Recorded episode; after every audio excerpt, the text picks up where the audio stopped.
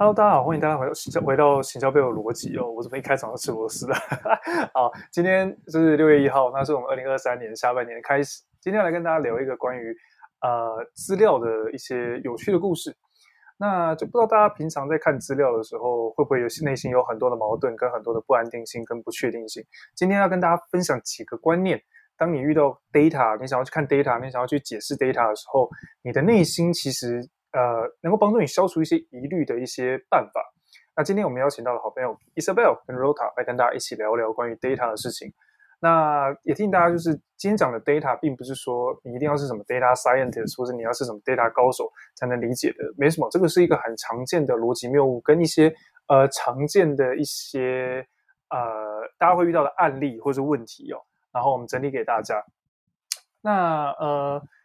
今天我们就来聊几个哦。那先跟大家分享几个观念。那第一个，我们叫做我们我们通常叫做 simple，英文叫 sampling bias 这个概念哦。这个 sampling bias 的这个概念呢，它的意思是说，呃，你可能今天在看某一些资料的时候，你你的资料可能是抽样的。也就是说，它就是你不知道母体有多大，然后你可能抽样，就是抽百分之十的人出来，然后你就看这个结果。就像我们做一些测试或是实验的时候，其实都会这样子嘛，或者是你做问卷调查，其实都是类似的概念。那这个 sample 呢，它其实没有办法代表整个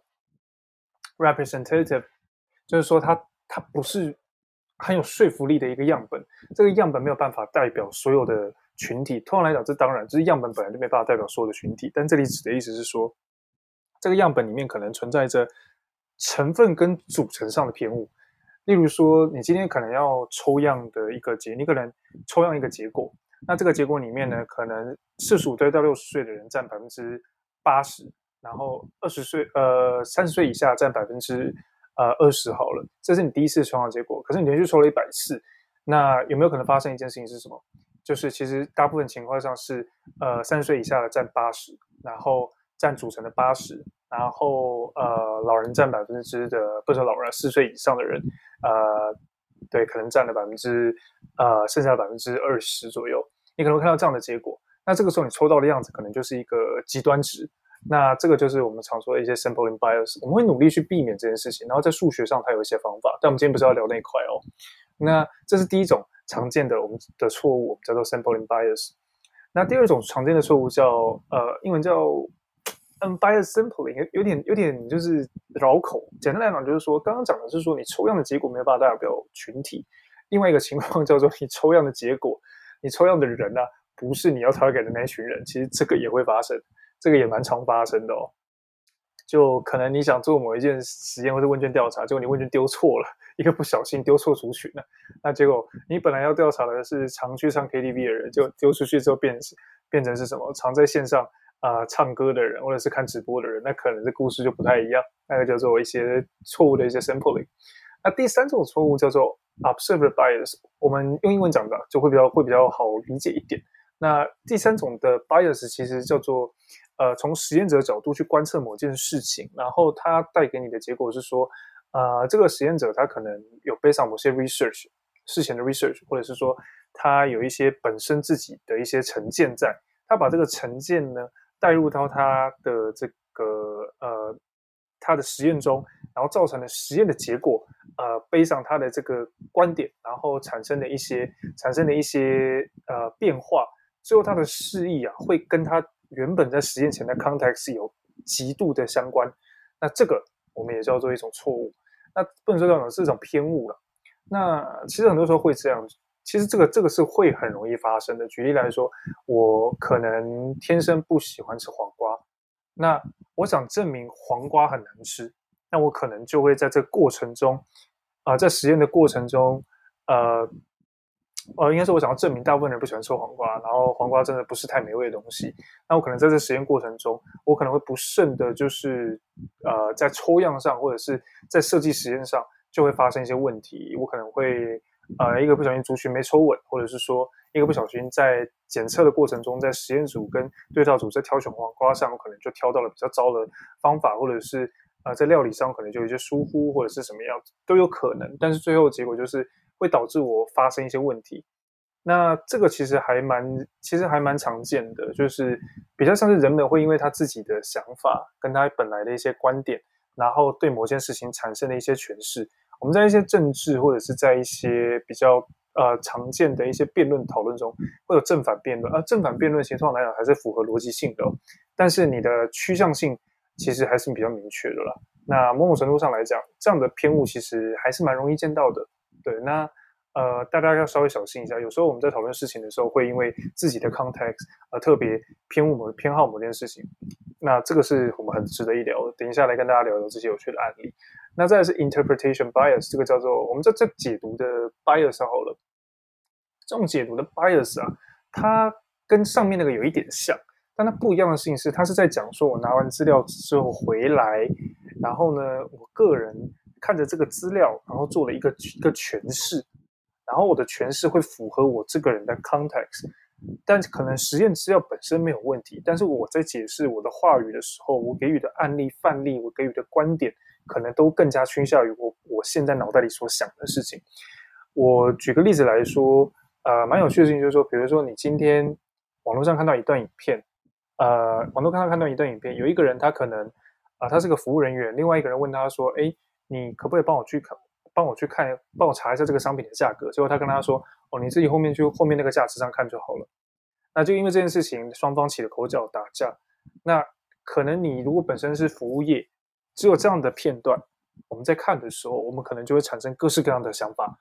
那以假设这个片段就是你仅有的资料，那你可能会对这件事情产生了各式各样的见解，可能会产生错误的见解，或者是说错误的理解，因为他也许情况是那个男就是客人其实已经。问了 N 次了，但是他早就跟他说，其实后面的架子上有比较详细的价格，我这里其实不知道，建议你可以去那边看，是良善的沟通等等，那你就会有很多很多的讨论出来，但是这些没有被收录到这段影片里面，导致他没有前后文，所以看起来你不知道谁对谁错，但你会就引发了不少论战，其实蛮多时候会有这样的问题的。那最后一个叫做 confirmation bias，这个是跟前面两个有一点相当最不一样的。我们用简单的一句话叫做“你的 gut feeling” 决定了 你的直觉啦，哦，决定了你对于这件事情的结论。经典的故事就是什么？呃，地球是平的。对，人类花了一段时间才理解地球是圆的嘛。哦，那这个最经典，地球是平的。所以，呃，你如果往东一直走，那你就会掉到 地球会掉到这个呃坠入万丈深渊这样子，你会到世界的尽头。那这个 tendency 哦，这个这个更更更加的复杂一点，就是说它会有一种我们前面讲到的 context，可能是背上你的人生成长经历的基础观点，但这里哦会更悬一点，是讲说他讲的是 pre-existing 的 belief，就是说它是已经行之有年、未加经过验证的观点，那。呃，或者是没有被没有办法被验证的观点，你以这个观点来解释你所看到的事情，所以呃，有些时候呃，这也是为什么在这个世代啊，就是说神学跟科学一直都站在对立的角度，因为神学有些事情是稍微难以被解释的，那科学呢，呃，则是对神跟神学会站在对立面，因为他觉得它是可以被论证的。所以，但是我们生活中其实很多时候充斥着神学跟科学的对立。那像刚刚提到的，地球是平的，其实这种事情在古代的时候也都是那个时候的神学说到的啊，等等的。对，其实蛮有趣的事情就是说，这种 confirmation bias 到今天都还有啦，都还有，而且还不少。所以这个也是我们常见的一种错误。那说完了这五种错误呢，我们就想来聊聊，大家有没有经历过？上面犯了上面几种错，那首先要来想来问一下 Rota，你有没有犯了什么错？如果从上面来看，例如说你日常生活中你看到的新闻啊，或者是听到的一些案例啊，你这时候有没有觉得它其实是有一些问题存在的？呃，如果就我个人的经验来说，我觉得我好像会蛮常犯，呃，你刚才说到就是诠释者的错误，可能资料是对的，但是我会根据我自己的。想法，我自己的经验，然后去重新判断这个资料，就是有没有对，准不准确，或者是呃，他实际跟我想的其实不一样的，然后我可能就会需要就是别人呃跟我讲，然后再跟我讲呃诠释一次，然后告诉我要怎么正确看资料。那我想问一个问题是，你怎么会觉得这其实这里有这里有个很有趣的事情哦，就是说，我想问你一下，就是说你在看这个资料的时候啊。你的内心怎么去觉得自己好像犯了这个错？你有没有有时候会有这种不确定性跟想法？就是你的想法，你好像会出现一种不太合逻辑的时候，你就会觉得我好像在硬要把资料诠释的是对的。那你觉得这个出发点是，就是说会你会产生这样对自己的诠释的质疑？你觉得原因是什么？可能是什么样的想法让你对这件事情会抱持着质疑，而不会很肯定的，就是说我的结论应该是对的？那应该就是我自己个人的想法，就是跟他给我的资料，就是我没有办法，应该说是没有办法对上，对上都在一起这样子。嗯，你觉得有点牵强，也是这样吗？对对对。其实我跟大家讲，就是说，对，其实这个是真的是大家很常犯的错。如果你今天在大公司或者在公司里面，你看到了，比如说你老板叫你看流量，问你说流量为什么掉了，这时候不就开始吗？大家有人就说这是瞎掰的开始，没有流量掉，嗯，我就看这个数字，然后开始，我资料都对的哦，资料没错哦，你就开始想，开始找原因。上个礼拜谁谁谁好像做了什么事，上上个礼拜谁谁谁好像做了什么事，这两天好像发生了什么新闻大事。这两天好像怎么了？然后你就开始想，开始想想各种解释，然后就跟老板说：“哦，老板可能是这些原因，这样把那一排把列出来。” 那你自己内心都都纳闷，哎，奇怪，这个事情跟这个事情的关联到底在哪？我曾经有个很经典的故事要跟大家讲，就是我曾经就是做，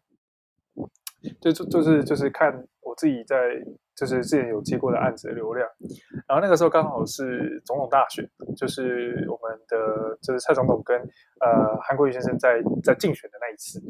然后啊我就发现流量一直跌，一直跌，一直跌，我完全不懂为什么。那一天很神奇，真的很神奇，然后隔天就回来了。后来啊隔几次的选举，我每次都会去关注这件事情，然后就发现一件很有趣的事情，就是只要到选举日的时候，流量都会掉，interesting 对不对？那这个时候你会问自己一个问题：难道选举影响了流量？真有这么大的关联？我到今天我都还不敢肯定自己的答案。但渐渐的，我已经对这件事情有一些趋向性跟看法。所以三号有时候我在解释的时候，我也会对这件事情有一点有一点趋向性。所以我会说，有时候我在看这样的解释的时候，还真的会有点 interpretation 的 bias 在里面。但会说，就是说，至少我看到了几个年头来有这样的故事，那可能是我内心会比较 firm 的一个地方。那这个是一个蛮常见的一个诠释性的错误，也可以跟大家分享。那另外一方面，你之所以会对诠释性的错误、诠释性的错误感到畏惧，或者说你对你的结论比较没有信心，还有一个原因是因为，既然是要诠释，你看着数据，你会背上你的 domain know-how，所以如果你今天对于你的 domain know-how 的结果，的的的知识强度不够于强劲，或者是说你不了解他在他的这个懂用户在你的 domain 里面的行为怎么反映成数据之后，你不了解这个东西的流程的时候，其实你确实会对这件事情感到 confuse，真的会，就像真真的会有蛮多这样的一个情况哦。那如果时间还够，等下我们再来聊这块。那接着我想请这个 Isabel 来跟我们分享一下，你在这几种错误里面，大概就是会比较容易踩到些什么？我觉得我比较常犯的应该算是先入为主的这个错误，对，你可能应该是，我觉得你应该是 observer bias 或者是 confirmation bias 的几率比较高。嗯，对。因为我很常会为了，应该说，我觉得大部分人可能会因为你第一手得的资讯，然后就会去比较轻易的去相信它，可是你不会再做后续的跟进，或者是。更研究的调查，所以我觉得，如果我们没有经过后续的处理或者是思考，那我们很容易就是犯这个错误。你今天讲到一个很重要的点，其实我们人际关系也会有这个，其实也有，其实也蛮常犯这样的错。我我们来讲一个很有趣的地方，我不知道大家有没有这样的经验，就是我们讲男女感情好了，男女感情对不对？如果当你今天听到有人听到有一个人出。我们听到一个人，就是怎么讲？假设一对情侣是你们的朋友，然后你们听到就是说啊，那个谁跟谁分手了？试问两位 Rota 跟 Isabel，你们听到这句话的时候，你们内心第一个浮现的可能性是什么？我先请 Isabel 来回答好了。Isabel，你觉得可能是什么原因？我觉得可能是谁谁谁劈腿，要不然就是谁不爱谁，或者是谁讨厌谁这样。内心让你排序，你觉得第一个可能是什么？三个，你刚刚讲三个，内心让你培训，你觉得可能第一个是什么？第一个可能是，嗯，可能是那个男生跟女生，其他女生有有一腿，要不然就是那个女生变心了，或者是跟那个其他男生有一腿，要不然就是两个对，OK，所以基本上来就认定他们有一腿这样子。好，那我想问这个 Rota，你觉得呢？当你听到两个人分手的时候，你第一个反应是什么？我第一个反应应该会是觉得，嗯，哦，他们终于分手了，就是可能他们之前经历了很多吵架。我第一个想法是这样，但是我可能不会想到的是什么有另一方出轨什么的。其实这里很有趣哦，就是 Isabel 的想法，或者是 Rota 的想法。我们先不要管前后文，我们先不要管他们的。假设这两对这些情侣的怎么样，我们都不要管。但其实我们的内心都会有个趋向性，而这个趋向性并不是。空穴来风，跟你的成长背景有很直接的关系，所以你会有一些先入为主的观念去导入。那以以这个以这个以以这个 Isabel 的的故事来看，他很有可能就是 Isabel 可能听过很多类似这样的故事，所以他会觉得啊、应该这件事情发生几率比较高。在他没有接受到更多其他资讯之前，他可能会有这样的揣测，那他就会有这样方面的想法去解释。当他跟别人在聊天、在分析这件事情的时候。嗯，那他就有可能会拖出说，哎，有可能是怎么样怎么样，接着就会再去构想到他可能过去对这个人的认识，然后再把这件勾起起来，最后就会发生，可能一个一个猜测，一个揣测，但这个分析可能是有偏误的，有这样大家有比较有有稍微有点感觉了吗？所以其实我们在论断一件事情的时候，其实我们会很需要它的前后文，甚至是 before 你下一个结论之前，你可能要 make sure 说你做的事情都叫做假设。那你要跟人家讲清楚，这个是假设，这不是结论。哦，那其实犯这些错误不是什么太大问题，不是说因为我要避免犯这些错误，我就不应该去勇敢的做假设。反过来，你应该勇敢的去做假设，然后尽量的去在假设每一次的假设的修正中避免这些错误，一步一步的去修正。即使你知道这些规则，但是它你不知道这些这些错误在不同的 domain 里面它是怎么呈现出来的，你你不了，其实你不一定了解。所以很多时候我们会需要把这些这些 rule 放到我们的专业知识里面，然后从这些专业知识里面呢，再去找符合这些 rule 的一些 basic sample。那到时候你再跟人家讨论的人就跟人说，哦，有某一些 sample，有某一些东西，它其实就是容易去踩到某些错误，所以我们在解释它的时候要特别小心，特别去反馈。那这个方式就可以去精炼，去练，去精炼出你的假设比较不会产生偏误，或者是你所下的结论跟你的分析。会比较能够去避免这个问题，但是这边要跟大家讲一件很重要的事情，这是最后今天要跟大家分享的。虽然说我们知道了这些规则，或者是说等大家了解这些规则，然后你好不容易把它的那个 sampling，就就是说把那些东西放到你的 domain know-how 了，但怎么猜来着？就是大家知道吗？就是你所下的结论，或者是你所做的假设，或者你所刚刚所依据这些规则放到你的专业知识里面。所产生出来的那些一些呃，我们叫做 sim bias 的这些 sample，帮助你在做思考的这些 sample，对不对？它全部都具有时效性。嗯，这大家听得懂这意思吗？全部都具有时效性。我想各位听众可能会很纳闷，哎，什么叫具有时效性？我举个很经典的例子来说，嗯，在很久很久以前的时候，呃。那个时候智慧型手机还不是很很流行啊，对，那大家都是会用传统手机去发讯息、发简讯嘛，对不对？那随着这个时间越来越长，然后智慧型手机的出现，人们在网络上跟滑手机的时间越来越多，那这个时候啊出现了桌机跟手机的用户在行销上，大家会去聊这件事情。那渐渐的、渐渐的到后来，Google 也推出了嘛，就是它以手机为主，渐渐的桌机要式微。那最后呢，就完全以手机为主，后来又出了 App，然后又 App 为主，脱离 Web 这样子。啊，一路上的演进过程呢，其实有很多结论早已不适用。举个例子来说，呃，举个例子来说，就是在网络发达、资讯爆炸的时代，以前你可能会说，刚开始网络发达的时候，你说哦，user 他看到哪里，或者是看什么样类型的内容，它其实具有一定的意义程度在。但现在其实不是嘛？现在资讯爆炸，大家甚至想看重点，还用还用 AI 帮你 summarize 嘛，对不对？那很多时候，user 是直接用扫的，用 scan 的，他是 scan 那个标题，嗯，这我喜欢，这我不喜欢，这有图片，OK，对，他其实是这样看事情的。所以你的结论是会时过境迁的，然后你的东西是会时过境迁的，所以，